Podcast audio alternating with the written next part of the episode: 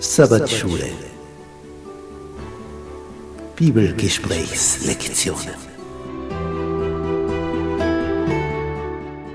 Willkommen zu unserer Studienreihe über die Botschaft des Hebräerbriefes. Ein besonderer Brief des Apostels Paulus, eigentlich eine Predigt, in der er uns einerseits warnt vor den Gefahren und uns ermutigt, für diese letzte Phase der Weltgeschichte in der rechten Stimmung zu sein. Paulus erhöht Jesus.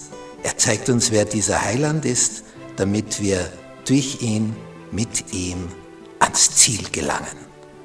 Das erreichen, was Gott für uns vorgesehen hat.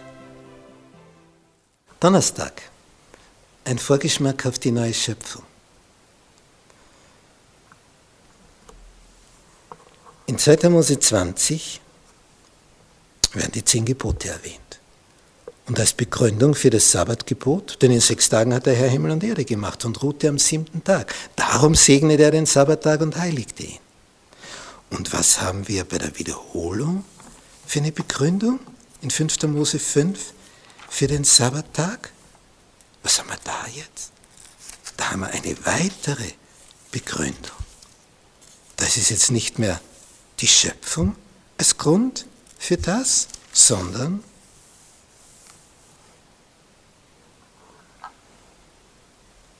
Du sollst bedenken, heißt es in 5. Mose 5,15, dass du auch ein Sklave gewesen bist im Land Ägypten und dass der Herr, dein Gott, dich von dort herausgeführt hat mit mächtiger Hand und ausgestrecktem Arm.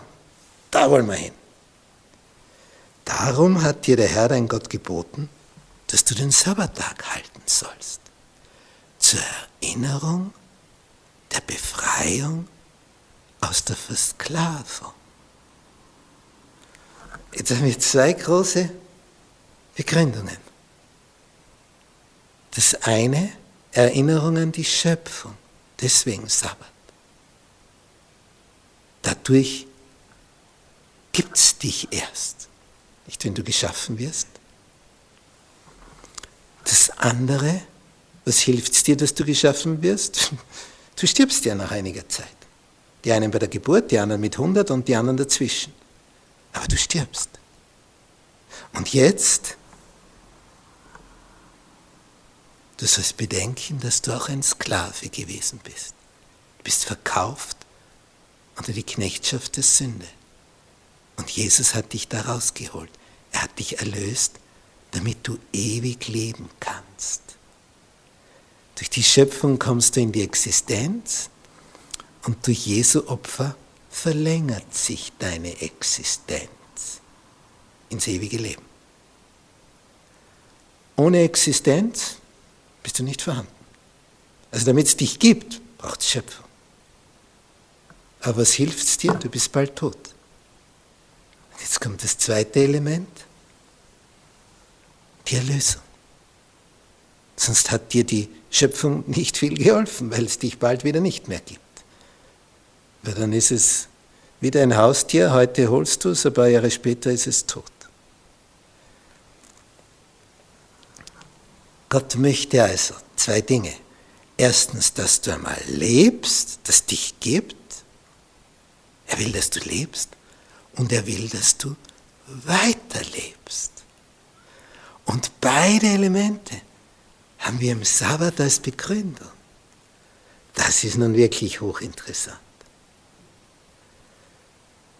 Also den Sabbattag zu halten dafür, weil du Gott deine Existenz verdankst. Also wenn ein Sabbat kommt, dass du sagst, danke Herr, dass du mich geschaffen hast, dass es mich gibt, dass ich Sinnesorgane habe, dass ich das alles betrachten kann in deiner Schöpfung.